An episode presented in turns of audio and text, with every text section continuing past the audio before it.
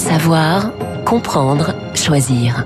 Radio Classique au rythme de la présidentielle.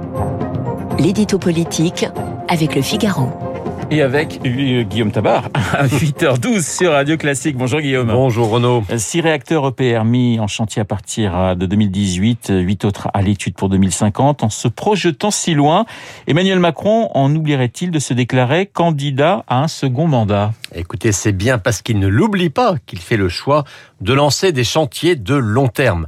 Euh, il l'a fait hier à Belfort sur le nucléaire, il le fera la semaine prochaine à Toulouse euh, sur la stratégie spatiale européenne. Alors, sur un plan strictement tactique, euh, oui, hein, ça lui fournit un bon alibi pour faire durer le plaisir, si l'on peut dire. Président jusqu'au dernier quart d'heure, comme il dit, la ficelle n'est pas totalement invisible, mais comment le lui reprocher? Que dirait-on si, sous prétexte qu'une élection approchait, le pouvoir exécutif disait ⁇ Je ne fais plus rien, je ne prends plus aucune décision ⁇ donc oui, il gagne du temps, ce qui lui permet deux choses. La première, c'est de laisser ses concurrents s'essouffler, s'épuiser seuls sur le ring, et deux, de faire une campagne très courte à laquelle il pourra, pour le coup, euh, se consacrer à 100%, alors qu'en se déclarant dès aujourd'hui, eh bien, il devrait jongler avec deux agendas, l'un de président, l'autre de candidat. Euh, ce serait moins lisible pour l'opinion, plus compliqué pour lui et donc moins efficace. Guillaume, le choix d'un dossier comme le nucléaire nous dit-il quelque chose de ses futurs thèmes de campagne? Alors sur le nucléaire, il y avait un choix à faire, un choix clair, et Macron l'a fait, même si on peut estimer qu'il aurait pu ne pas attendre l'extrême fin de son quinquennat pour le faire. Mais ce qui est intéressant, c'est aussi cet horizon 2050. Précisément, ce n'est pas pour enjamber la présidentielle de 2022, c'est au contraire pour prévenir qu'il fera une campagne sur le thème du temps long, sur le thème de choix structurants pour le futur du pays.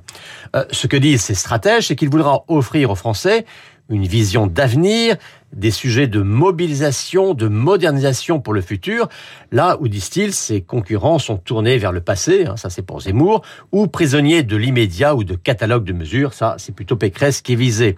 Euh, lui qui en 2017 avait dénoncé les passions tristes, veut mettre de l'optimisme dans un discours globalement pessimiste et anxiogène. Mais n'est-ce pas précisément parce qu'il n'est pas encore candidat que les autres ne peuvent pas déployer de, vision? Alors c'est effectivement ce que disent tous ces candidats en accusant en quelque sorte Macron de concurrence déloyale. C'est vrai que dans une compétition, tant que tout le monde n'est pas sur la ligne de départ, eh bien, la course ne peut pas démarrer. Mais on peut à l'inverse considérer que le retard du chef de l'État à rentrer sur la piste leur laisse le champ libre pour déployer leurs projets, pour imposer leur thème de campagne. Euh, pour prendre la dernière présidentielle avec un sortant, hein, c'était en 2012, eh bien, François Hollande avait donné le ton de la campagne avec son discours du Bourget, trois semaines avant que Nicolas Sarkozy se déclare. Et c'est vrai que pour l'instant, personne n'a encore suscité de véritable élan. Et bien, ce sera aussi l'un des enjeux euh, du discours que doit prononcer Valérie Pécresse ce dimanche au Zénith de Paris. L'édito politique de Guillaume Tabar.